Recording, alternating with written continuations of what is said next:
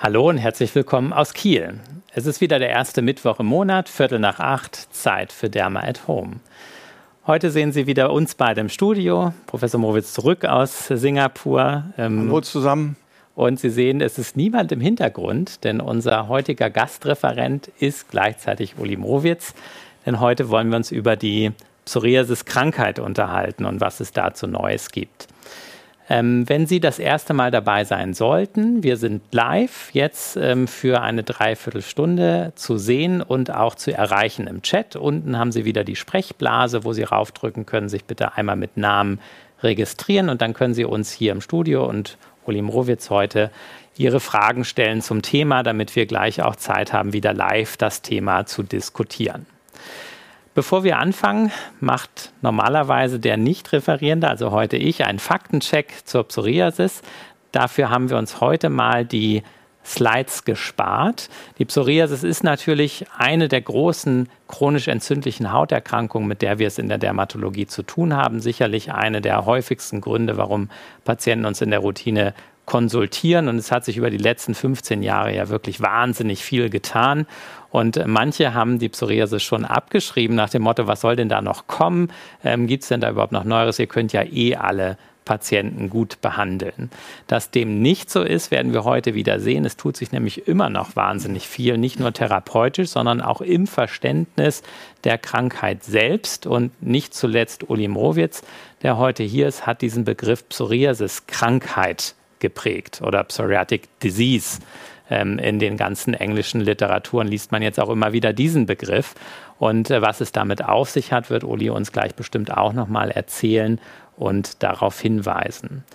So, und jetzt will ich gar nicht zu lange mein Vorgeplänkel durchführen, sondern freue mich sehr, dass du, Uli, heute hier live aus dem Studio deinen Vortrag halten wirst, eben aktuelles zur Therapie der Psoriasis-Krankheit. Und damit übergebe ich an dich und freue mich auf deinen Vortrag. Ja, vielen Dank, lieber Sascha. Liebe KollegInnen, freue mich, dass Sie dabei sind. Sie sehen, mein Titel ist etwas anders, einfach nur Psoriasis. Und ähm, Sascha Gerdes hat es eben ja schon eingeführt. Wir sind ähm, eigentlich in einer interessanten Situation nach seit Jahrzehnten einer intensiven Arzneimittelforschung, aber auch pathophysiologischen Forschung kennen wir, glaube ich, kaum eine chronische entzündliche Hautkrankheit mittlerweile so gut wie die Psoriasis vulgaris.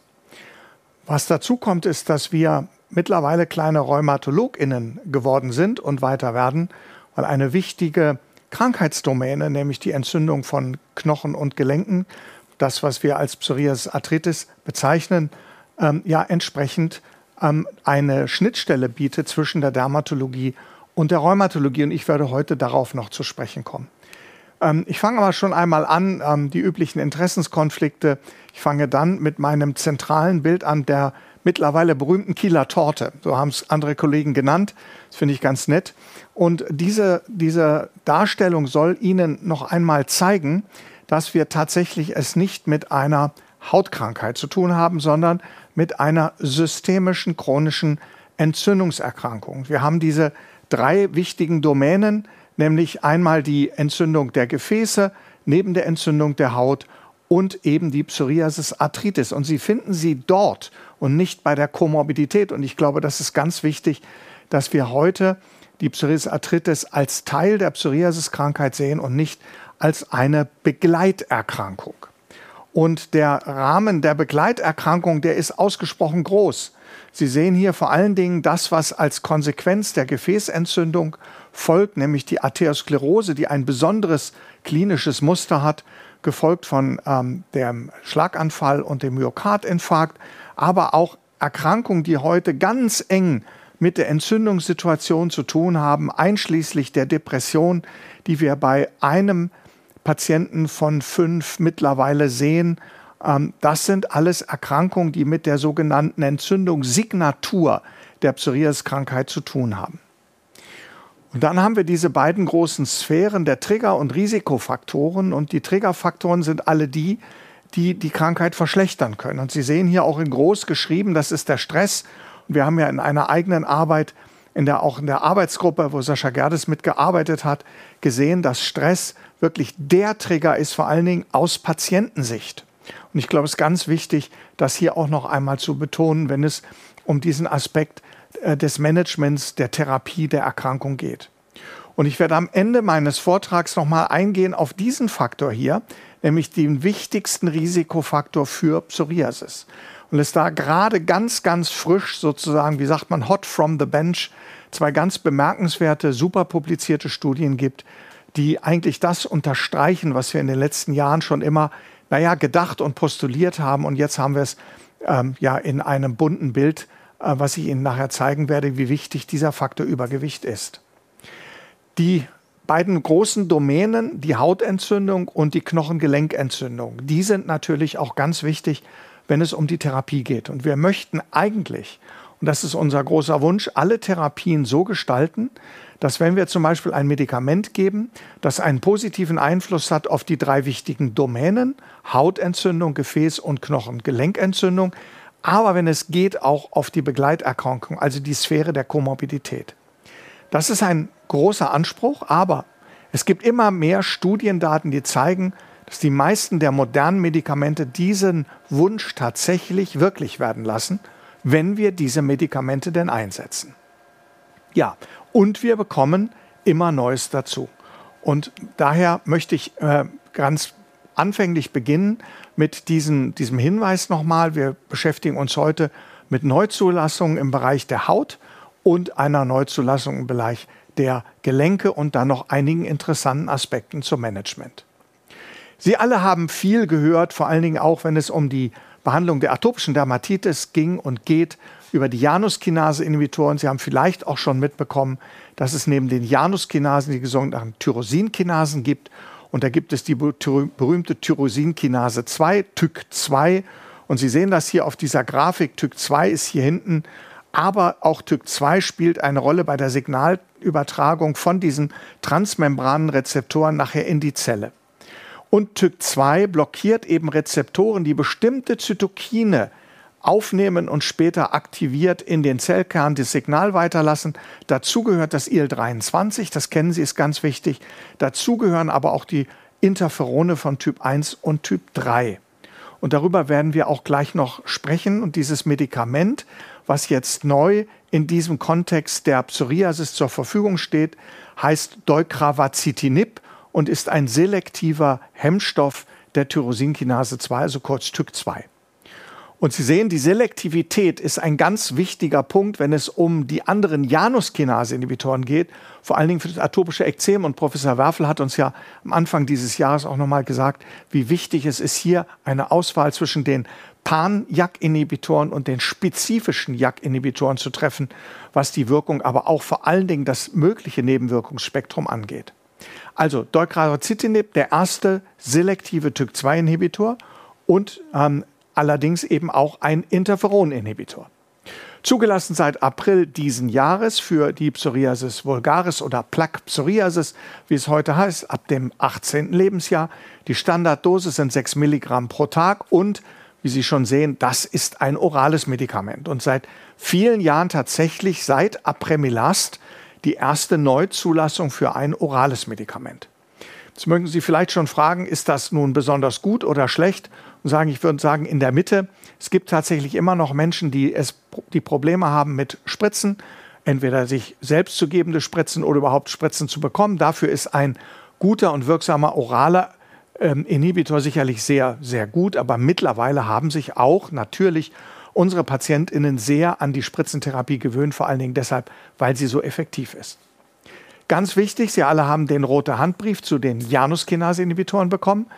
Das, was dort steht, trifft für TYK2 nicht zu. Aber es wird nach wie vor, wie alle, für alle modernen Medikamente inklusive der Biologika, ein TBC-Ausschluss erforderlich sein. Da werden wir in der Zukunft Zahlen sicherlich bekommen, ob es sinnvoll ist, äh, das zu machen oder ob es eine ja, Zulassungsbeschränkung ist, wie es bei allen Medikamenten ist, fast eine MeToo-Zulassungsbeschränkung. Aber bis heute müssen sie das machen. Die Zulassung beruht wie immer aus, auf Daten aus großen Studienprogrammen. Und die heißen hier Poetik, PSO 1 und 2 und ich habe Ihnen mal ähm, Abbildung aus der Poetik PSO 1 mitgebracht, weil diese Studie eine sogenannte Head-to-Head, -Head, also gleichzeitige Vergleichsstudie zu Apremilast war. Und Apremilast, wissen Sie, das ist unser zweites großes orales Medikament, der PD4-Inhibitor, der ja auch eine Zulassung für die Psoriasis und die Psoriasis-Arthritis hat, allerdings Second Line ist, während äh, das Deucravacitinib First Line ist. Und Sie sehen an der Grafik hier anhand des PASI 75, dass wir mit den 6 Milligramm Deucravacitinib nach etwa ähm, einem halben Jahr ungefähr 70 Prozent der Patienten mit diesem PASI 75 haben. Bei Apremilast ist es deutlich weniger, da liegen wir bei den 40 Prozent. Und zum ähm, primären Endpunkt an der Woche, am Wochen, zur Woche 16 sehen Sie auch, die Placebo-Antwort ist sehr gering. Das macht die Studie ganz aussagekräftig. Und auch hier ist der Unterschied zwischen Apremilast in der üblichen Erhaltungsdosis 230 Milligramm und Deucravacitinib einmal täglich 6 Milligramm äh, doch schon deutlich zu sehen. Ähm, die Daten für den äh, PGA, also das, das ärztliche Globalurteil für weitgehend beziehungsweise erscheinungsfrei sind natürlich etwas niedriger, aber nicht viel, wie man hier sieht. Und auch hier ist der Unterschied zwischen Deucravacitinib und Apremilast sehr groß. Noch größer ist er zu Placebo. Und das ist eigentlich eine ganz gute Botschaft. Diese Daten zusammenfassend kann man sagen, die 6 Milligramm Deucravacitinib haben eine gute Wirkung. Diese Wirkung scheint bis zur Woche 24 noch zuzunehmen. In der gleichen Studie haben wir jetzt auch Daten schon über ein Jahr bis zur Woche 52 und da sehen Sie wieder gemessen am PASI 75, dass am Ende des Untersuchungszeitraums wir bei 70 Prozent PASI 75 Antwort mit Deucravacitinib legen. Und das ist für ein orales Medikament gar nicht so schlecht, obwohl wir natürlich heute für unsere Biologika eher den PASI 90 haben als den PASI 75. Ja, was gibt es Besonderes? Ich hatte schon angesprochen, dass äh, TYK 2 auch Typ 1 und 3 Interferonwege hemmt. Und das bedeutet natürlich eine erhöhte Wahrscheinlichkeit oder eine erhöhte Anfälligkeit für Virusinfektionen. Und da spielen immer die oberen Atemwegsinfektionen, die ja zum Beispiel durch Rhinoviren oder Adenoviren ausgelöst sind, eine wichtige Rolle. Und die finden wir auch gehäuft in den Studiendaten im Vergleich zu Placebo. Wir finden auch ein schwaches Zoster-Signal, ein schwaches Herpes-Signal, aber deutlich weniger als bei den Januskinase-Inhibitoren. Und dann finden wir eine, ja, eine unerwünschte Arzneimittelwirkung, die es sonst so gar nicht gab, nämlich eine Follikulitis. Die wird in den klinischen Studien oft als Akne charakterisiert, ist aber keine Akne, sieht manchmal akneiform aus. Aber diese Follikulitis ist am ganzen Integument, die kann besonders am Rücken auftreten, aber eigentlich überall dort, wo Haarfollikel sind. Und es ist gar nicht so richtig klar, was eigentlich die pathophysiologische oder sagen wir mal die pharmakologische Ursache für diese besondere Follikulitis ist. Das ist offensichtlich eine sehr spezifische Nebenwirkung der TYK2-Inhibition. Darauf ist im klinischen Alltag zu achten und gegebenenfalls dann zum Beispiel ein topisches ähm, Antiseptikum zu rezeptieren, Cloxidin-Gluconat oder Octindidin-Hydrochlorid äh, Nummer 0,1 Prozent in einer NRF-Creme sind dafür sehr geeignete Behandlungsmöglichkeiten. Es gibt ähm, interessante und sehr spannende Daten zu der zweiten Frage, nämlich ob Deucravacitinib möglicherweise auch bei der wichtigen Domäne der Knochen- und Gelenkentzündung wirkt, nämlich bei der Psoriasis Arthritis. Und Sie sehen hier einmal aus dem Phase 2 Programm. Das ist bitte ganz wichtig. Wir haben gerade die Phase 1 Daten angeschaut. Wir haben bei der Arthritis noch keine Phase 3, aber wir haben tatsächlich hier Phase 2 Daten und da sehen Sie am Hand des ACA 20, dass wir hier so im Bereich von 50 bis na, knapp über 50 ähm, ähm, Prozent der Patienten liegen. Allerdings ist ACA 20 schon lange nicht mehr der Goldstandard, sondern das ist der ACA 50. Und ich habe Ihnen mal aus der Tabelle äh, die Daten mitgebracht. Die liegen bei den 6 Milligramm, das ist ja die Psoriasis-Dosierung, bei etwa 24 Prozent ACR 50 und bei der doppelten Dosis 12 Milligramm, die hier ausprobiert wurde, da liegen wir bei etwa 34 Prozent ACR 50. Das ist ganz okay, aber sicherlich vielleicht noch Luft nach oben. Wie gesagt, Phase 2, da bitte abwarten, was bei dem Phase 3 Programm, was gerade läuft, dann tatsächlich an Daten rauskommt. Aber insgesamt denke ich, eine spannende Entwicklung bei der Psoriasis Arthritis und Deucravacitinib ist eben der erste selektive TYK2-Inhibitor zur oralen Therapie, den wir zur Verfügung haben und damit eine gute Ergänzung zu dem, was wir bisher an oralen Therapiemöglichkeiten haben. Dann machen wir jetzt einen großen Schwung und äh, nehmen den, äh, den Enthusiasmus mit und gehen in die Psoriasis Arthritis. Je mehr Medikamente dort zugelassen ist, desto besser ist die Situation für sowohl RheumatologInnen als auch DermatologInnen. Und tatsächlich haben wir mit Bimekizumab seit Juni, also seit kurzem erst, eine neue Zulassung für die Psoriasis Arthritis ab 18 Jahren mit oder ohne Methotrexat. Ich äußere mich ja immer sehr offensiv gegen Methotrexat. Also in diesem Fall wäre ich immer dafür, das ohne zu geben, weil die Wirkung, wie Sie gleich sehen werden, doch wirklich gut ist. Was spannend ist, ist, es gibt eine Rheumadosis. Und die sind, ist die Hälfte der Dosis, die wir für die Haut benötigen. Und in kürzeren Intervallen, nämlich alle vier statt alle acht Wochen. Also wir haben hier die Rheumadosis mit 160 Milligramm alle vier Wochen. Das heißt, wenn Sie Bimekizumab nur bei der Diagnose Psoriasis Arthritis und vielleicht leichter Psoriasis ähm, geben wollen, dann müssen Sie formal die Rheumadosis nehmen. In dem Moment, wo Sie eine mittelschwer bis schwere Psoriasis der Haut haben und eine Psoriasis Arthritis, können und sollen Sie die Hautdosierung nehmen. Und das besprechen wir gleich nochmal.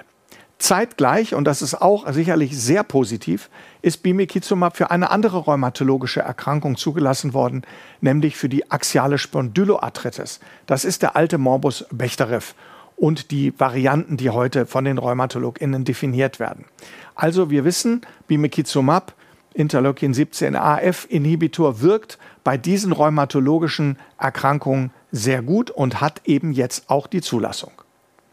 Wie sehen die Daten aus? Nun, da ist ein großes Studienprogramm gemacht worden, wie immer mit den schönen Namen. In diesem Fall die erste Zulassungsstudie mit dem Namen Be Complete an 400 erkrankten PatientInnen und eben diese Rheumadosis 160 Milligramm alle vier Wochen gegen Placebo, 16 Wochen, übliches Studiendesign.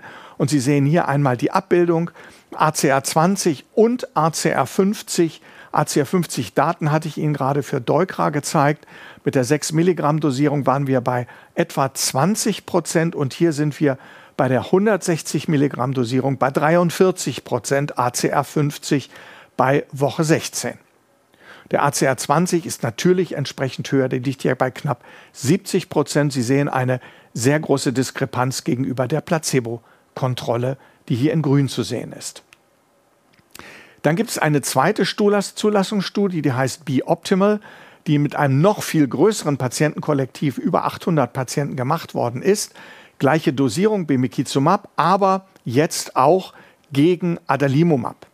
Und das ist insbesondere wichtig, weil gerade bei der Psoriasis Arthritis eigentlich der TNF-Inhibitor Adalimumab fast noch der Goldstandard ist und eigentlich alle Medikamente sich dagegen messen müssen. Und deshalb ist diese Vergleichsstudie sehr, sehr wertvoll.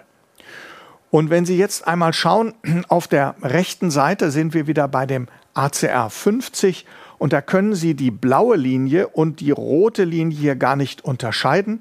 Das ist nämlich die Überlagerung zwischen den Bimekizumab 160 Milligramm alle vier Wochen und Adalimumab 40 Milligramm alle vier Wochen, alle zwei Wochen, Entschuldigung, so wie es nach Label vorgesehen ist. Und Sie sehen, dass die Effektivität von Bimekizumab und Adalimumab praktisch identisch ist und ist sehr verschieden von Placebo. Der primäre Endpunkt war hier auch wieder an der Woche, zur Woche 16 hier. Das ist 10 versus 45 und hier haben wir 24 versus 68 beim ACA20. Das heißt, wir haben hier ein sehr gutes Ansprechen der Psoriasis Arthritis durch Bimekizumab äquivalent zu Adalimumab, was unser Vergleichsstandard ist. Jetzt können wir sagen, wir haben jetzt mit Bimekizumab ein absolut vergleichbares Anti-IL-17-Medikament für die Psoriasis Arthritis zur Verfügung. Wie sieht es hier mit der Sicherheit aus? Nun, die oberen Atemwegsinfektionen, die kennen wir von allen ähm, IL-17-Antagonisten und wir kennen auch das Candida. Problem in Anführungsstrichen. Tatsächlich ist bei der Psoriasis Arthritis, das ähm, der niedrigeren Dosis geschuldet sein, äh, auch wenn sie alle vier Wochen statt alle acht Wochen gegeben wird, deutlich weniger Candida als in den Psoriasis-Studien, sodass auch hier äh, zwar ein Monitoring erforderlich ist, aber wahrscheinlich deutlich seltener eine Therapie notwendig sein wird für eine orale und oder ösophageale Candidiasis. Aus dem Phase 2 Programm, in diesem Fall ein äh, Phase 2G, gibt es auch für Bimekizumab schon Langzeitdaten über ganze drei Jahre, was natürlich sehr, sehr schön ist. Und Sie sehen hier, wiederum einmal am ACR 50, das ist hier oben, äh, mit einer stringenten Analyse NRI, Non-Responder Imputation. Und das ist die Kurve hier unten, die durchgehende blaue Kurse, Kurve. Und da sehen Sie am Ende ACR 50 bei 50 Prozent nach drei Jahren. Und Sie sehen, dass diese Kurve wunderschön stabil ist. Das heißt, die, ähm, die die Antwort der Psoriasis arthritis, also die Besserung der Psoriasis arthritis unter Bimekizumab, die hält hier wunderbar an über diese über zwei Jahre in diesem Beobachtungszeitraum in dem Open-Label-Programm der Phase 2b. Das ist sehr spannend und lässt hoffen, dass auch die äh, längeren Daten, die wir demnächst bekommen für Bimekizumab im Phase 3-Programm, diese Daten bestätigen. Ich glaube, das ist für die ähm, Betroffenen und auch für die Therapieauswahl ein sehr, sehr gutes ähm, Ergebnis. So, und da komme ich noch einmal zu dem, was ich Ihnen schon vorher gesagt habe, weil es so wichtig ist. Wenn Sie die ähm, Bimekizumab nur bei Psoriasis arthritis ohne oder mit leichter Psoriasis geben, müssen Sie die Rheumadosis nehmen. 160 Milligramm alle vier Wochen. Da gibt es keine Aufdosierungsphase, sondern es wird null und dann alle vier Wochen dosiert. Haben Sie Patientinnen mit mittelschwerer und schwerer Psoriasis und Psoriasis-Arthritis, dann sollen Sie die Psoriasis-Dosis anwenden. Und die ist, nochmal zur Erinnerung, 320 Milligramm, also doppelt so hoch, zur Woche 0, 4, 8, 12, 16 und dann alle acht Wochen in der Erhaltungstherapie. Darin haben wir ja einen Vorteil gesehen, dass Bimekizumab eben der erste IL-17-Inhibitor ist, der nachher in der Erhaltungstherapie alle acht Wochen gegeben wird. Also, wir haben jetzt eine gewisse Dosis Flexibilität, aber nur durch die Indikation. Was ist meine kurze Zusammenfassung? Ich glaube, dass die erweiterte Zulassung von Bimekizumab für das Einsatzspektrum wichtig ist und dass wir, wenn immer wir als DermatologInnen die Psoriasis Arthritis mit der Psoriasis behandeln, eigentlich doch die Psoriasis-Dosierung wählen sollten, weil dann die Effektivität auch bei der Arthritis sicherlich etwas besser ist als bei der niedrigeren Rheumadosis. Ich sehe hier schon so ein Zucken, Sascha. Ja. Ich glaube, du hast eine Frage. Genau, vielleicht bietet sich hier die Möglichkeit an, schon mal eine erste Zwischenfrage zu stellen. Wir haben auch schon eine im Chat, aber vielleicht beim Bimekizumab noch mal ganz kurz eingehakt. Du hast ja jetzt gesagt, wenn die Psoriasis führt, die Psoriasis-Dosis, wenn die Psoriasis-Arthritis führt, die Arthritis-Dosis. Aber in der Erhaltungstherapie würden wir ja bei der Psoriasis dann alle acht Wochen die doppelte Dosis geben und bei der Arthritis dann jede Woche. Spielt das eine Rolle? Also in der Erhaltungsdosis ja. kommen wir da ja in so einen kleinen Konflikt. Was machen wir denn da? Ja, ähm, ähm, sehr gute Frage, Sascha. Also ich bin ja ein, ein, ein Fan von langen äh, Intervallen, also vier Wochen plus sollte eigentlich aus, auch aus Patientenfreundlichkeit die Erhaltungsdosis sein in der Therapie. Je länger, desto besser. Deshalb würde ich immer die 320 Milligramm alle acht Wochen bevorzugen, mhm. statt 160 Milligramm alle vier Wochen. Also aus Patientensicht ist, glaube ich, die acht Wochen äh, Psoriasis-Dosierung meiner Meinung nach die bessere. Aber es ist halt die Zulassung, die so ist. Aber Sie haben ja mein Credo gesehen und es steht ja auch noch mal gerade hier, wo wir das diskutieren. Jetzt ist es weg, dass wir, wenn wir mittelschwere schwere Psoriasis der Haut haben und Arthritis, dann gerne die ähm, dermatologische Dosierung wählen sollten.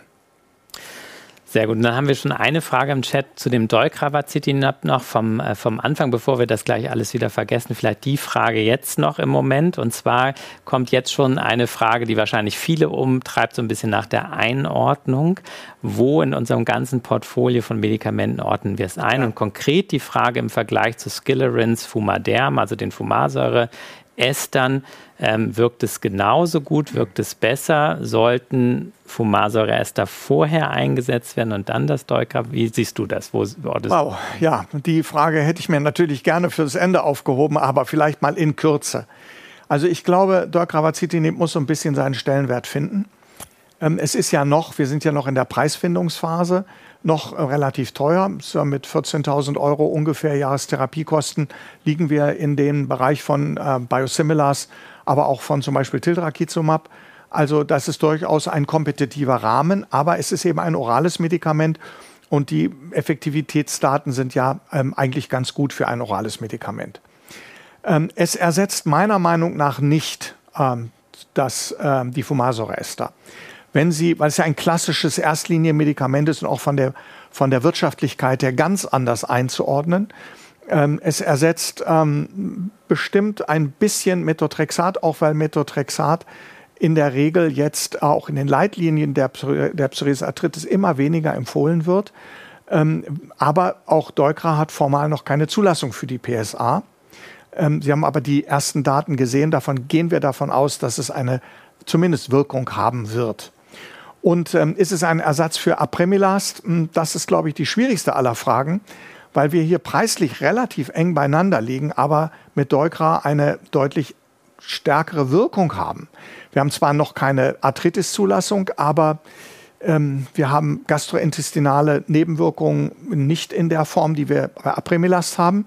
Dafür haben wir die Follikulitis äh, bei Dorcravacitinib. Also ein bisschen, mein Ratschlag wäre vielleicht, to make a long story short, probieren Sie es aus. Nehmen Sie sich mal Patienten, die vielleicht auf Spritzen nicht so ganz ähm, ähm, ja, begeistert reagieren, sagen, komm, wir haben was in der Mitte ähm, die vielleicht auf Fumarsäureester kein schlechtes Ansprechen gezeigt haben oder sie nicht vertragen haben.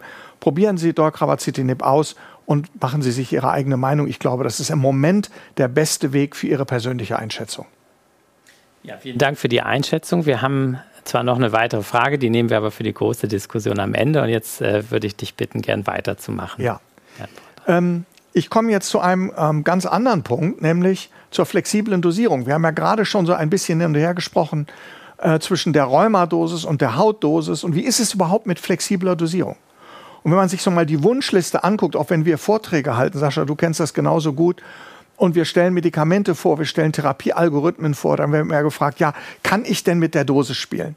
Kann ich zum Beispiel das Intervall verkürzen oder verlängern? Oder kann ich die Dosis verdoppeln oder halbieren? Und diese Fragen sind auch enorm wichtig, weil es natürlich einmal äh, um Kosten geht, zweitens natürlich aber auch um Medikament zu sparen und drittens um die Wirkung zu verstärken, wenn es um eine Dosiserhöhung geht. Das heißt, Wunschliste Nummer eins, Dosisflexibilität. Aber wir sind in diesem Off-Label-Bereich, wenn wir mit den meisten unserer Medikamente genau das tun, was wir wollen, wenn wir anpassen, nämlich die Dosis oder das Intervall im Sinne von Steigerung oder Verminderung. Deshalb ist jede zusätzliche Label-Erweiterung für Flexibilisierung eigentlich etwas Tolles. Und da kann ich Ihnen zwei neue Dinge mitbringen. Einmal die flexible Dosierung von Secukinumab. Sie kennen das alles, das ist ja sozusagen der IL-17 Platzhirsch im Moment noch. Äh, und Sie sehen, ähm, die neue ähm, Dosierungserweiterung ist so formuliert aus der Fachinformation, klinisches Ansprechen äh, bei 300 Milligramm, das ist ja unsere Standarddosis, alle vier Wochen in der Haltungstherapie, kann auf alle zwei Wochen reduziert werden, also im Prinzip doppelte Dosis bei einem Körpergewicht von 90 Kilogramm und mehr. Also unsere klassischen Patienten, ich würde mal sagen, die Mehrheit der Patienten, kommen wir am Ende noch kurz darauf zu sprechen. Das ist schon mal eine gute Nachricht, also bei 90 Kilogramm und mehr in der Erhaltungsdosis statt alle vier Wochen, alle zwei Wochen 300 Milligramm Secokinumab.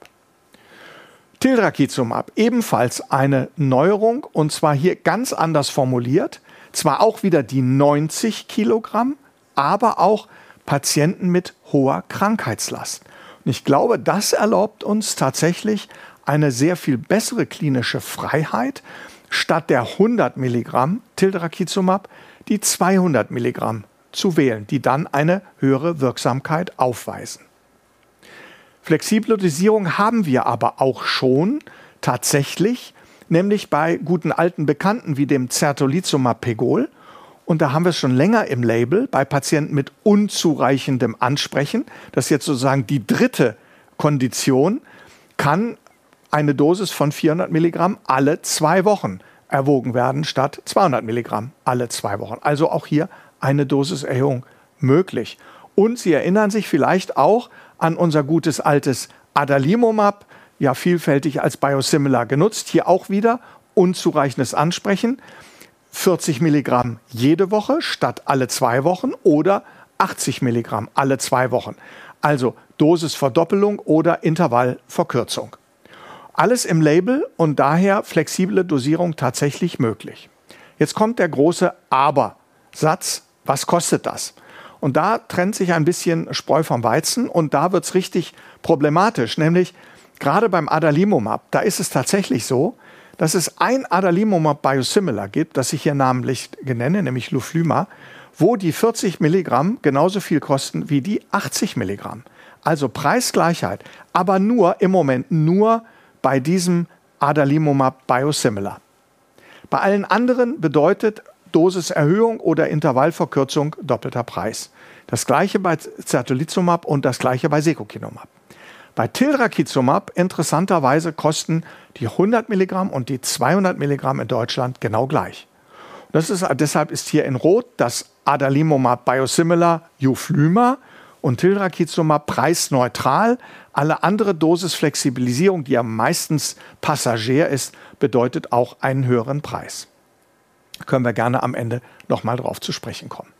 Also, flexible Dosierung aktuell ist Flexibilität im Label tatsächlich nur immer im Rahmen einer Dosissteigerung möglich, also Wirkverbesserung oder Vermeiden von sekundärem Wirkverlust. Und leider, leider, leider gibt es überhaupt keine äh, Label für Dosisreduktion, sprich Vertra äh, Verlängerung der Intervalle oder Reduktion der Dosis. Leider noch nicht. Ähm, da muss man das ein bisschen abhängig machen, ähm, auch von der, sagen wir mal, von, von Ihnen selbst, ob Sie sich trauen, in Anführungsstrichen, diese Off-Label-Therapie zu machen. Ähm, Sie wissen, manche äh, KV-Bereiche gucken selbst bei Dosisreduktion auf das Label, was medizinischer Unsinn ist, aber es passiert leider und deshalb müssten wir darauf warten, dass wir auch bei Dosisreduktion hoffentlich bald mal Labeländerungen bekommen. So, damit wäre ich ein bisschen am Ende meiner Therapieausführung. Jetzt habe ich noch ein paar Minuten, gehe noch mal auf unsere Kieler Torte und möchte noch mal hier die, das Übergewicht als den wichtigsten Risikofaktor der Psoriasis herausholen. Ich hatte vorhin auch schon bei der Bemerkung zu den drei Domänen Hautentzündung, Gefäßentzündung und Knochengelenkentzündung von einer Entzündungssignatur gesprochen.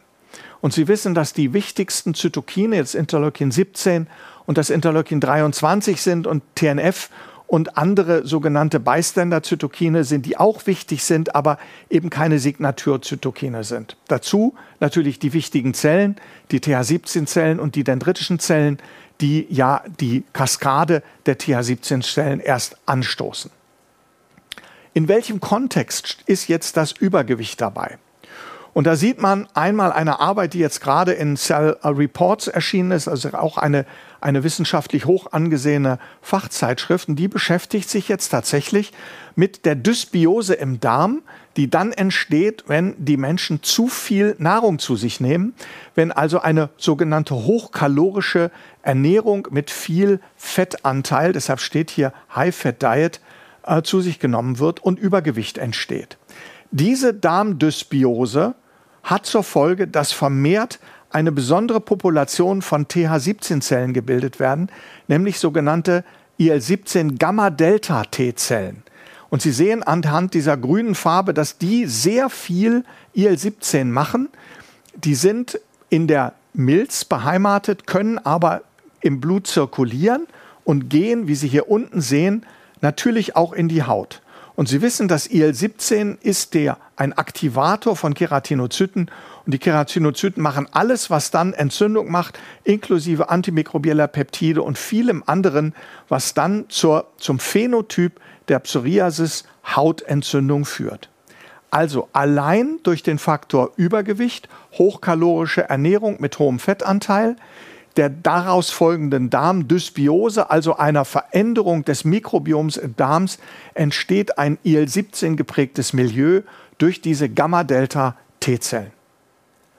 So, und dann eine zweite Arbeit, die in einem ganz anderen Journal äh, erschienen ist, nämlich in Immunity, auch eine ganz bekannte immunologische Fachzeitschrift, die sich mit dem gleichen Problem beschäftigt, aber ein bisschen andere Gewichtung hat. Sie sehen auf der linken Seite, sagen wir mal, die Normal-Diät-PatientInnen mit Schuppenflechte. Da ist hier ein bisschen Schuppenflechte, keine Frage. Und wir haben natürlich auch IL-17 hier. Und wir haben, und das sind die blauen Kullerchen hier unten, sogenannte regulatorische T-Zellen. T-Reg steht da. Regulatorische T-Zellen sind ganz, ganz wichtig und wie der Name sagt, regulieren sie Entzündungszellen. Und zwar in akuter Entzündung runter wenn sie vermehrt auftreten und ja, manchmal eben auch sind sie nicht in der Lage, Entzündung runter zu regulieren, wenn sie gehemmt werden.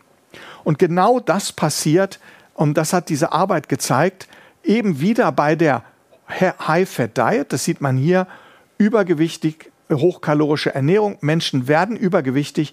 Und was passiert? Natürlich diese Gamma-Delta-IL-17 produzierenden T-Zellen, die werden vermehrt. Das sieht man hier auch in dieser Arbeit, unabhängig von der anderen. Aber zugleich geht die Zahl regulatorischer T-Zellen zurück. Das heißt, die Balance, das Wiederherstellen der Entzündungsbalance, das unterbleibt und dadurch wird die ganze TH17-Schleife noch stärker akzentuiert, als sie es ohnehin schon äh, bei der Psoriasis tut. Und deshalb ist der Faktor Übergewicht offensichtlich so enorm wichtig und hat hier ein echtes Entzündungssignaturkorrelat, was wir bisher so nicht kannten. Vielleicht noch einmal ein, Dat, ein Datum aus ähm, Daten aus ähm, Schweden und Dänemark. Ähm, wenn es gelänge, die in der, einer Bevölkerung ein BMI von unter 30 zu halten, dann würde über langfristige Zeit sich die Zahl der Menschen mit Schuppenflechte halbieren, also eine 50 Prozent Reduktion sein. Jetzt überlegen Sie sich, was passiert. Es ist im Moment in der Bevölkerung bei uns das Gegenteil der Fall. Das heißt, wir haben immer mehr übergewichtige Menschen. Das wird bedeuten, dass wir in der Zukunft auch mehr Patienten mit Psoriasis haben, die wir entsprechend versorgen müssen. Damit bin ich tatsächlich am Ende meines Exkurses hier über die Psoriasis und die Therapie. Und ich glaube, das war so ein bisschen die Frage, wo gruppiere ich ein? Wo ist der Weg? Ähm, ein Schild, was ich gefunden habe ähm, an einer Schule. Ähm, wegweisend, glaube ich, hier zu sehen, wo ist der Haupteingang? Und die Frage ist, wo kann ich jetzt ähm, mit Hebeln ansetzen, um Entzündungssituationen zu bessern? Ist es nur die Therapie oder ist es natürlich so auch etwas wie ähm, Übergewichtsprävention oder verstärkt auch Übergewichtsbehandlung im Sinne von bariatrischen Eingriffen oder die Anwendung der modernen Antidiabetika, die ja zu ganz teilweise ganz dramatischen Gewichtsverlusten führen, nicht nur als Lifestyle-Medikament wie in den USA, sondern als tatsächlich eine medikamentöse Therapieoption bei Übergewicht von Krankheiten, die auf Übergewicht negativ reagieren. Ganz herzlichen Dank fürs Zuhören und Zuschauen und ich bin sehr gespannt auf Ihre Fragen. Ja, ganz herzlichen Dank, Uli. Das war ja ein super äh, Überblick über diese ganzen Neuerungen, die eben doch immer noch wieder passieren in der Psoriasis. Und wir haben auch einige Fragen und deswegen will ich gleich damit starten und es ein bisschen aber sortieren, weil es eine Frage noch zum Bimekizumab gekommen von Herrn Dr. Löckermann äh, aus Baden-Württemberg. Ähm, und zwar geht es hier um ähm, sozusagen, gibt es für Bimekizumab noch einen wirklichen Vorteil, weil es das teuerste Biologikum im Moment ist, ähm, weil er sicherlich noch mal unter einem höheren Druck ja. steht, da auch wirklich dann zu begründen, warum es jetzt das teuerste Biologikum sein muss. Ja, also das mit dem Preis ist natürlich immer eine sehr relative Sache und Sie wissen natürlich, dass diese Preisdiskussion mit dem Amnok immer wieder dann nachher zu einer Balancierung führen. Und ja, Bimekizumab ist noch das teuerste und ich denke, wenn Sie Patienten haben, die jetzt zum Beispiel eine schwere Psoriasis Arthritis haben und auch einen schweren Hautbefall und wir haben auch ein Nicht-Ansprechen schon auf Vortherapien, dann ist Bimekizumab sicherlich eine gute Option. Ob Sie jetzt Bimekizumab dann geben oder Ixekizumab oder Secukinumab, ist auch ein bisschen die Frage Ihres persönlichen Geschmacks und Ihrer Erfahrung. Womit haben Sie mehr Erfahrung? Wenn Sie rein nach den Zahlen gehen, dann sind wir bei Bimekizumab sicherlich ganz oben in der Skala, was Effektivität angeht, sowohl bei der Haut als auch bei den Gelenken. Und äh, dadurch ist tatsächlich mal der Einsatz von Bimekizumab gerechtfertigt. Ich denke wirklich gerade auch bei Patienten, die von vornherein sehr, sehr schwer betroffen sind oder die eben schon viele Medikamente durchhaben, wo ähm, sie nicht nochmal weiter probieren wollen und hier nochmal probieren wollen, dann äh, glaube ich, ist Bimekizumab tatsächlich die richtige Wahl. Ja, danke für die klare Einordnung. Ich will noch eine Frage jetzt von Sandra äh, äh, nutzen, weil sie fragt auch einmal nach dem Medikament und meint wahrscheinlich das äh, Bimekizumab, weil sie gleichzeitig nach der Arthritis fragt und einem deiner Lieblingsthemen, nämlich der Parodontitis. Ja. Und zwar ob die Arthritis und das Bimekizumab oder das Medikament, schreibt sie, Einfluss auf die Zahngesundheit hat und dann weiter fördert es Parodontitis oder was macht es mit der Parodontitis? Ja, da hat scheinbar jemand schon, äh, wie die Sandra, offensichtlich meinen Vortrag früher ge gehört. Ja, Parodontitis ist eine Krankheit mit einer ganz starken IL-17-Signatur, interessanterweise auch eben IL-17F. Und da gibt es halt nur Bimekizumab und gegebenenfalls Brodalumab, den Rezeptorantagonisten. Und leider, leider, leider gibt es noch immer keine guten Daten, ob eine Parodontitis, eine bestehende Parodontitis sich unter der Therapie mit diesen Medikamenten wirklich bessert. Ich glaube, was man sagen kann, es gibt überhaupt keinen Hinweis, dass es sich verschlechtert. Das Problem bei der Parodontitis ist, dass der Risikofaktor Rauchen ist, Tabakrauchen. Und die meisten äh, PatientInnen ja nicht aufhören zu rauchen unter der Therapie und dann weiter ihren wichtigen Trigger für die Parodontitis haben. Ich glaube, es macht die Datenlage auch sehr schwer und unübersichtlich. Aber Sascha, ich glaube, das geht ein bisschen an dich. Mhm. Vielleicht müssen wir doch noch mal eine Studie machen, die tatsächlich mit einem mit zahnärztlicher Hilfestellung die Parodontitis unter diesen äh, Medikamenten untersucht, denn das ist ein ganz wichtiger Faktor. Vielen Dank für die Frage. Ja, vielen Dank für die äh, Erklärung. Ich will jetzt noch eine andere Frage einmal vorweggreifen im Hauptprogramm sozusagen, und zwar, weil es auf das Übergewicht nochmal abzielt. Und das war ja dein letzter großer Punkt eben nochmal, welches Biologikum ist bei Übergewicht empfehlenswert und jetzt mit dem Kommentar IL-17 wirken ja oft nicht so gut bei sehr starkem Übergewicht. Jetzt haben wir ein bisschen flexible Dosierung ja. auch gehört, dass wir da raufgehen können. Aber hättest ja. du eine Präferenz bei stark Übergewichtigen, welches, auf welche Art und Weise du da eingreifst, mit welchem Biologikum? Also ich glaube, die Frage lässt sich vielleicht so beantworten nach Datenlage. Einmal zeigt die Datenlage, dass alle die Medikamente, die relativ neuen Datums sind, ich greife jetzt mal raus, Risankizumab und Bimekizumab aus den zwei Gruppen, dass dort die Beeinflussung durch hohes Körpergewicht am geringsten ist. Bei den alter, älteren Medikamenten nehmen wir mal Adalimumab als Beispiel. Da ist die Beeinflussung über das Körpergewicht sehr groß. Ob man jetzt ein Patient 75 Kilo wiegt oder 140 Kilogramm, spielt da schon eine riesengroße Rolle. Diese Gewichtsabhängigkeit ist bei diesen zwei genannten modernen deutlich geringer. Sie haben gesehen, Gewicht spielt eine Rolle und diese beiden Beispiele für die flexible Dosierung bei Secukinumab, aber auch bei Tildrakizumab bezogen sich schon auf die 90 Kilogramm. Und Sie kennen noch vom Ustekinumab die, Schall, die Schallmauer 100 Kilogramm, die ja ähm, sehr willkürlich gewählt wurde. Und Sie wissen auch, dass gerade die Verdopplung der Dosis von 45 auf 90 bei Ustekinumab deutlich mehr an klinischer Effektivität bringt. Das heißt, wenn Sie jetzt so stark übergewichtige Patienten haben, dann greifen Sie zu den Medikamenten, die auch Dosisanpassungen in Bezug auf Übergewicht möglich machen oder halt die ganz modernen, wo diese Beeinflussung gering ist.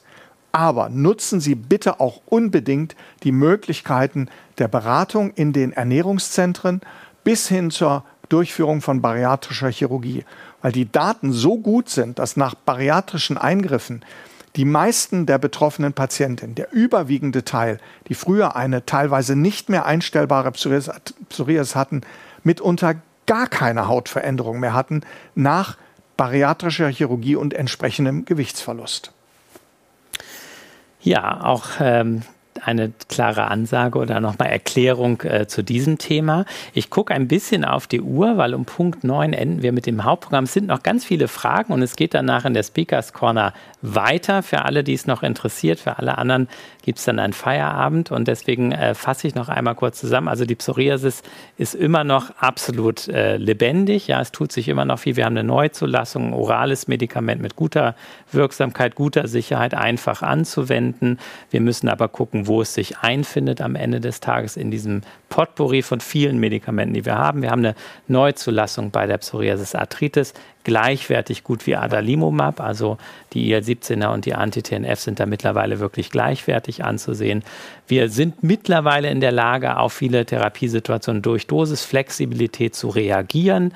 Ähm, und wir lernen immer noch dazu, welche Zusammenhänge es eben zwischen ähm, der Psoriasis der Haut und eben den anderen Domänen der Psoriasis-Krankheit gibt, aber auch eben Triggerfaktoren oder Begleiterkrankungen wie der Adipositas.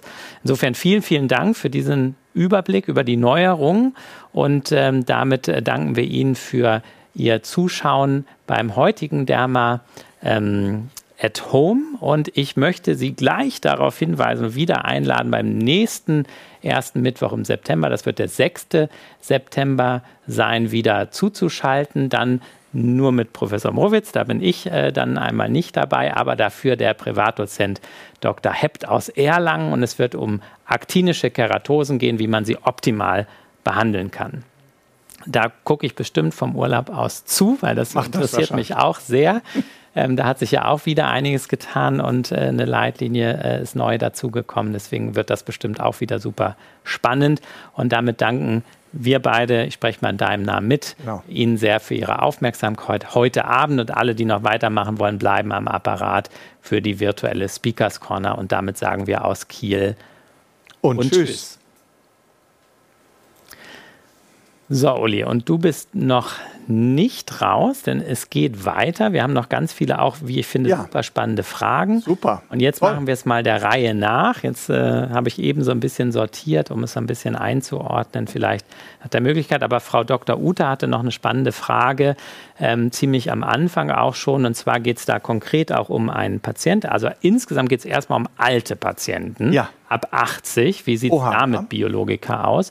Und sie hat insbesondere einen 85 Jahre alten Patienten mit einem Kolonkarzinom seit drei Jahren und fragt nach Biologika, insbesondere ob IL-23 Therapien hier sinnvoll sind oder hast du einen anderen Tipp, welche Biologika-Gruppe bei jetzt noch relativ frischem Karzinom bei älteren Patienten gut geeignet ist? Also ähm, einmal die Frage nach den alten Menschen ist super gut, äh, denn da fehlen uns teilweise Daten, teilweise haben wir Daten.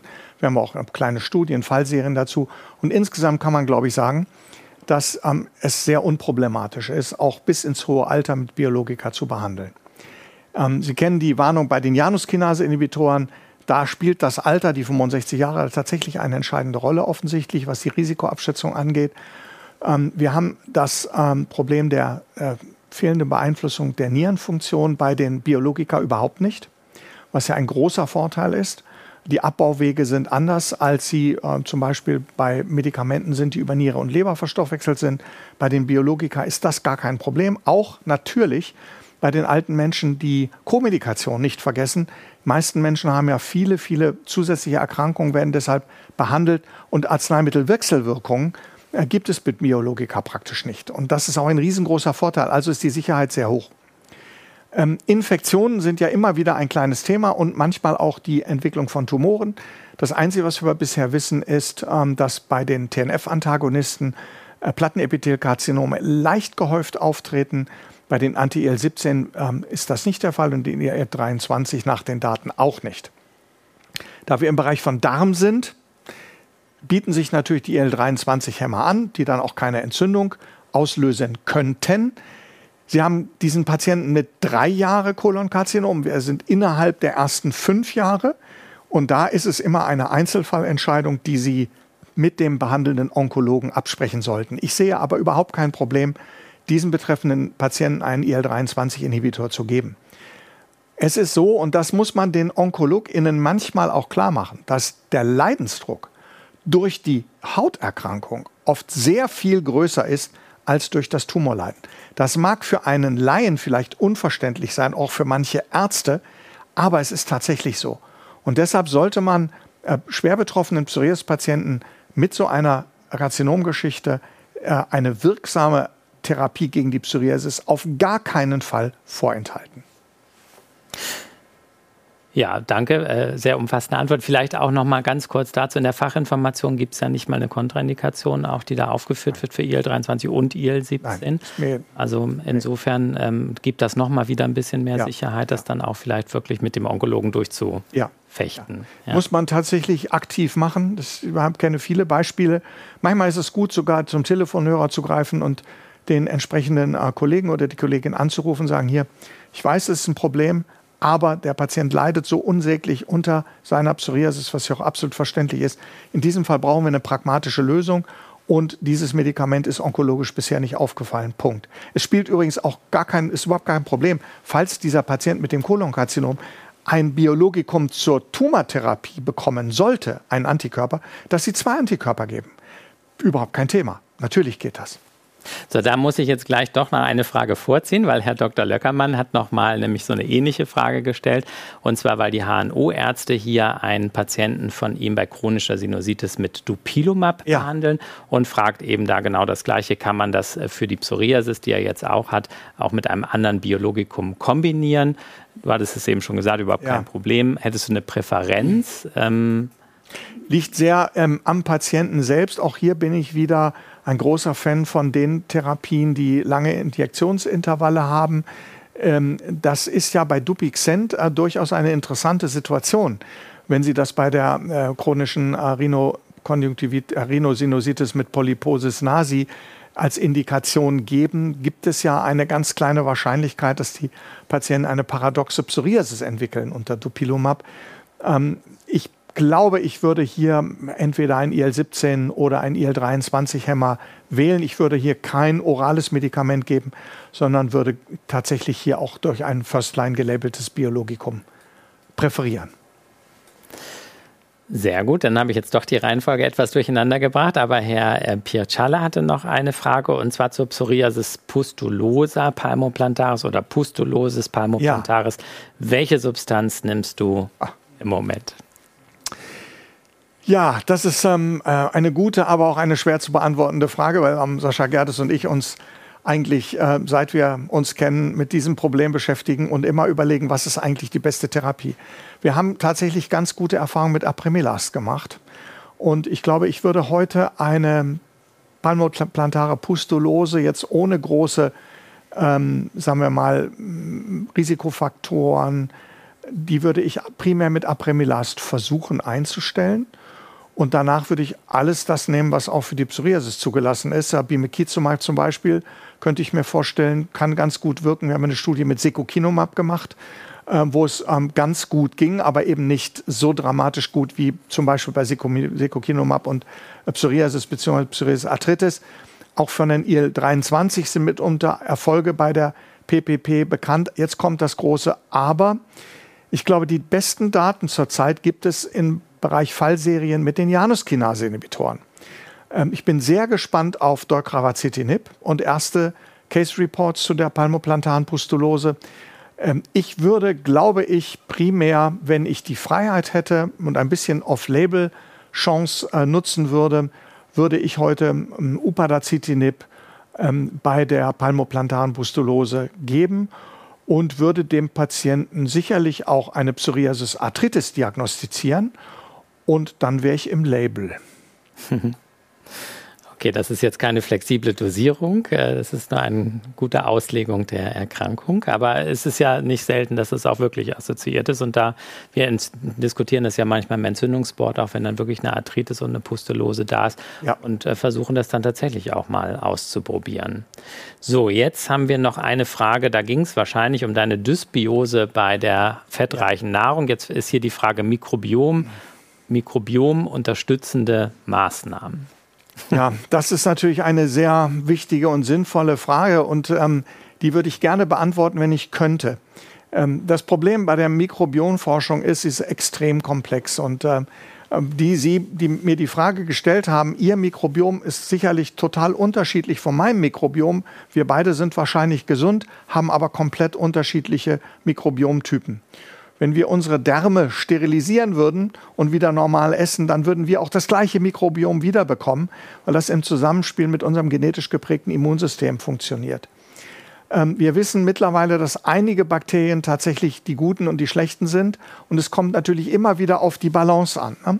Was wir gelernt haben, ist, wenn wir jetzt in den Bereich Nahrungsergänzung gucken, dass zum Beispiel Bifidobakterien sicherlich ganz gut sind, solange man sie gibt. Und man muss sie in ausreichender Menge geben und, so, und möglichst viele Stämme ähm, verschieden in die Nahrungsergänzung zum Beispiel mischen, könnte durchaus einen Effekt haben. Aber eine richtige Mikrobiom-Dysbiose-Therapie wird es zurzeit noch nicht geben. Ähm, Sie haben gesehen, hochkalorisch plus fettreich bedeutet Dysbiose. Die einfachste Mikrobiomverbesserung ist weniger Fett, und weniger Kalorien. Dann normalisiert sich das Mikrobiom von alleine und der betreffende Mensch hätte sogar die Chance abzunehmen. Und ich glaube, das ist der beste Ratschlag, den Sie geben können. Ja, danke auch. Musste eigentlich in der Studie, mussten die äh, krankhaftes Übergewicht haben und die äh, Fatty Diet oder ähm, könnte jetzt auch jemand, der, was ich einen Monat lang High Fatty Diet ist, aber noch nicht übergewichtig, das gleiche Resultat? Also es gibt ja Daten zu diesen, ähm, äh, es gibt so ein Mausmodell der übergewichtigen Maus und die kriegt in der Regel ähm, sowohl eine hochkalorische als auch eine und oder Hochfettnahrung und in jedem Fall kann man zeigen, dass das Darmmikrobiom sich massiv verändert. Also es ist immer ein Zusammenspiel von beiden. Und vielleicht noch ein Satz zu dem Mikrobiom. Es kommt ja auch gar nicht nur darauf an, welche Bakterien Sie nachweisen ähm, in dieser sogenannten Dysbiose oder bei der normalen Symbiose, sondern was die Bakterien gerade tun, wenn sie da sind. Und dieses Bild der Stoffwechselprodukte, das ist hochkomplex. Wir wissen, dass die sogenannten kurzkettigen Fettsäuren, im Englischen Short Chain Fatty Acids, die guten Player sind. Und das ist ganz spannend in diesem Zusammenhang, den ich Ihnen mit dem zweiten Bild und der zweiten Publikation gezeigt habe, mit den ähm, regulatorischen T-Zellen. Diese Short Chain Fatty Acids, die können über bestimmte Rezeptoren regulatorische T-Zellen hochregulieren und aktivieren. Und das sind die guten. Die werden unter anderem von den sogenannten guten Bakterien gebildet, zum Beispiel Butyrat oder ähnliches, ähm, was dann direkt durch die Darmwand penetrieren kann, weil es kleine Moleküle sind. Und die haben tatsächlich eine immunologische Funktion. Aber das ist nur ein Teil des Ganzen, aber eben keine, kein, kein, keine Lösung, eines, keine einfache Lösung eines sehr komplexen Problems. Da ist auch noch viel zu erledigen, offensichtlich, äh, oder viel dran abzuarbeiten. So, es gibt weitere Fragen, alle von KH. Ich weiß jetzt leider nicht, wer dahinter steckt, aber hat vier äh, Fragen insgesamt noch gestellt und auch sehr gute. Jetzt kommt nämlich noch mal eine Frage zu den IL-17 hämmern. Und zwar ähm, das Brodalumab haben wir ja auch noch als Rezeptorblocker. Ja. Gibt es da irgendwie einen Nachteil oder Vorteil vom Rezeptorblocker gegenüber den Zytokinhämmern? Ja, das ist eine ähm, gute Frage. Wir wissen aus den äh, klinischen Studien zwei Nachteile. Ähm, obwohl Brodalumab, äh, gebe ich Ihnen vollkommen recht, ein hochwirksames Medikament ist, sehr schnell wirksam. Wir haben das schon mal apostrophiert, unser Hochzeitsmedikament. Wenn jemand ganz schnell eine ganz schnelle äh, Besserung des Hautzustandes braucht, dann sicherlich Brodalumab eine sehr gute Wahl. Aber jetzt kommt der Punkt, durch die Blockade des Rezeptors bleiben die Zytokine am Wirkort noch vorhanden. Das heißt, sie haben erhöhte, die erhöhten Spiegel von IL-17, A, F und den Homo- und Heterodimeren AA, FF und AF, das ist ja ganz komplex, die alle über den Rezeptor wirken, die sind alle noch da. Das heißt, in dem Moment, wo Sie Therapie beenden oder mal abbrechen oder der Patient bricht selbst ab durch mangelnde Adherenz, haben Sie ein sehr schnelles Wiederauftreten der Psoriasis. Und da ist es so, dass bei Brodalumab die rezidivfreie Zeit tatsächlich die kürzeste von allen Biologika ist. Den Nachteil erkaufen sie sich mit der hohen Wirkung. Sonst ist ein gutes Medikament, gar keine Frage und sicherlich auch eine Möglichkeit, unter bestimmten Bedingungen eben sehr schnell einen guten Hautzustand zu erzielen. So, und jetzt greife ich gleich nochmal eine Frage wieder etwas vorweg vom gleichen Kollegen oder Kollegin, aber und zwar ähm, schwere Depression, weil ja. beim Bodalumab war ja das mit der Suizidalität damals aufgefallen. Schwere Depression, IL-17, ist das eine vernünftige Therapieoption? Ja, auch super spannende Frage. Vielen Dank. Ich habe gerade da auch noch mal drüber nachgelesen im Zusammenhang zur Depression. Es ist tatsächlich nicht genau bekannt, warum im klinischen Studienprogramm unter Brodalumab hohe Depressivität und auch Suizidalität aufgetaucht ist. Danach in der klinischen Wirklichkeit ist das eigentlich in diesem Fall so nicht mehr berichtet worden. Und warum es gerade in diesem Studienprogramm auffällig war, ob das jetzt an Faktoren liegt, die wir nicht kennen, ob die Rezeptorblockade vielleicht Nebeneffekte hat, die wir auch nicht kennen, ähm, das vermag ich Ihnen gerade nicht zu sagen. Aber was Sie nicht können, ist generalisieren von diesem besonderen Phänomen von Brodalumab auf alle anderen IL-17-Inhibitoren, weil dort im Grunde das Gegenteil äh, berichtet worden ist und das ist auch in klinischen Studiendaten tatsächlich gezeigt. Wenn Sie bei Psoriasis-Patienten, die Sie mit äh, Secukinumab, Ixekizumab und Bimekizumab behandeln, ähm, ähm, und einen äh, Depressionsscore messen, zum Beispiel den, den HATS, den Hospital Anxiety and Depression Scale für Depression, dann finden Sie bei all diesen erwähnten Medikamenten unter der Therapie eine Besserung. Das heißt, die Komorbidität Depression, die auch einen Entzündungsursprung hat, im ZNS, übrigens interessanterweise IL-17 getrieben, die bessert sich. Das heißt also, Menschen mit Depression und Psoriasis auf jeden Fall behandeln. Das Gleiche können Sie zeigen, übrigens auch für die IL-23 ähm, P19-Inhibitoren und auch für Ustekinumab ist es gezeigt worden. Und es gibt auch Daten zu den TNF-Antagonisten, zum Beispiel zu Adalimumab. Ja, und äh, selbst wenn ich das ergänzen habe, selbst Brodalumab hatte ja in den Studien äh, Depressionsscores Besserung zeigen können ja. und Angstscores. Also der Harz ist ja auch besser geworden bei Brodalumab. Das war wirklich diese Besonderheit mit der Suizidalität, die da ins äh, Gespräch äh, geraten ist. Also IL-17 funktioniert auch bei der Depression, würdest du auch nutzen. Sehr gut. Jetzt die letzte Frage. Ähm, und das ist, glaube ich, die Frage aller Fragen. IL-23 oder IL-17-Blockade, was ist sinnvoller? Ja, ähm, also da kann ich sagen, ich würde mh, hm, vielleicht mich folgendermaßen weiterhangeln. Ähm, wenn ich einen Patienten habe, der eine schwere Psoriasis der Haut hat und eine bekannte Psoriasis Arthritis, beispielsweise mit Befall des Achsenskeletts, also Sakroileitis oder auch eine, einen ganz normalen Achsenskelettbefall, der Wirbelsäule, ähm, schwerer Nagelbefall, da würde ich tatsächlich einen IL-17-Inhibitor bevorzugen.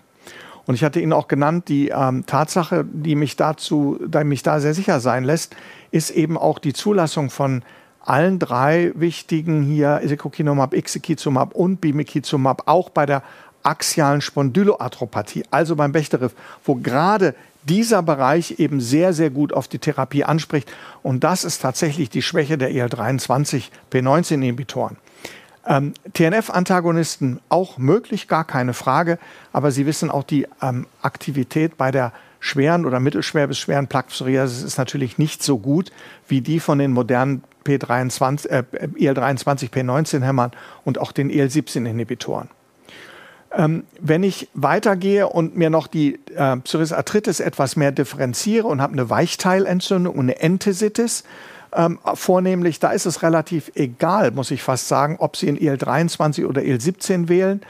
Ähm, ich sage ja, ich bin Fan von großen Dosierungsintervallen. Da fällt mir jetzt das Bimekizumab positiv auf und natürlich alle IL-23-Hämmer. Ähm, aber Sie können natürlich auch die bewährten nehmen, wie Ixekizumab und Secukinumab alle vier Wochen, ist auch absolut in Ordnung. Und damit sind Sie in einem sehr komfortablen Auswahlbereich. Und ähm, da kommt wieder so ein bisschen der Punkt Erfahrung. Wenn Sie mit einem dieser Medikamente wirklich gute Erfahrungen in Ihrer Praxis gemacht haben, Sie haben viele PatientInnen behandelt, dann bleiben Sie dabei und probieren aber bitte auch die neuen mal aus, damit Sie sie einordnen können. Und Sie wissen ja, ähm, das Bessere ist der Feind des Guten. Ähm, man kann auch mal das, was vielleicht dann alter Hut ist, durch einen neuen Hut ersetzen. Und das steht sogar im Sozialgesetzbuch 5, dass der therapeutische Fortschritt den Patienten zugutekommen soll. So, wenn ich mir jetzt doch die letzte Frage noch äh, äh, gönnen darf, will ich fast sagen. Wenn wir jetzt die dritte Domäne der Psoriasis-Krankheit noch mit ins Boot holen, IL-17 oder IL-23, die Entzündung der Gefäße. Ja. Äh, gut, Sascha, sehr schön. Vielen Dank für die Frage. Sie war nicht abgesprochen, aber Lieblingsthema von mir. Da muss man klar sagen, die besten Zahlen gibt es aktuell nur für die IL-17-Inhibitoren. Das IL-17 spielt bei der Entstehung der sogenannten nicht kalzifizierenden Plaques, die die Grundlage der Arteriosklerose bei Psoriasis sind, auch eine zentrale Rolle. Ähm, und die IL-23-Antagonisten müssen Daten nachliefern, muss man klar sagen. Ähm, die TNF-Inhibitoren haben auch eine gute Wirkung auf die Gefäßentzündung. Aber da muss man äh, sicher sagen, vielleicht ein Patient, der schon einen Herzinfarkt hatte oder einen Schlaganfall hatte und der eben das als auch klassische Komorbidität der Psoriasis zeigt, da würde ich tatsächlich heute die L17-Antagonisten präferieren. So, und damit äh, sage ich jetzt ganz herzlichen Dank und KH sagt auch herzlichen Dank. Der hat äh, ja die äh, vier Fragen noch gestellt. Ich hoffe oder vermute jetzt, dass wir sie gut beantwortet haben. Ähm, und äh, die lange Diskussion, ich glaube, so eine lange Diskussion hatten wir noch nie in der Speakers Corner, der zeigt, dass Voll. wir die mit der Psoriasis immer noch am Puls der Zeit sind und es auch noch viele KollegInnen bewegt. Und äh, insofern super vielen Dank ähm, für diese spannende Diskussion am Ende. Und ich glaube, jetzt haben wir alle Feierabend und können den Abend noch genießen. Und Sie schalten wieder ein am 6. September aktinische Keratosen mit Herrn Hept aus Erlangen und Uli Mrowitz in Kiel. Ja, Und auch von meiner Seite nochmal vielen Dank für die super tollen Fragen, ganz toll, relevant. Und ähm, ich freue mich sehr auf die nächste Sendung. Herr Hept ist ein sehr guter Experte von aktinische Keratose. Ich glaube, alle von allen, ähm, alle DermatologInnen, für die ist das ein Riesenthema. Und er kommt hier aus der Arbeitsgruppe von Frau Professor Berking, der ausgewiesenen Expertin aus, auf diesem Gebiet. Die ganze Arbeitsgruppe hat den Schwerpunkt da. Herr Hept ist ein super netter Kollege. Also freuen Sie sich wirklich mit mir zusammen auf den September. Und ich wünsche Ihnen einfach eine gute Zeit bis dahin. Alles Gute.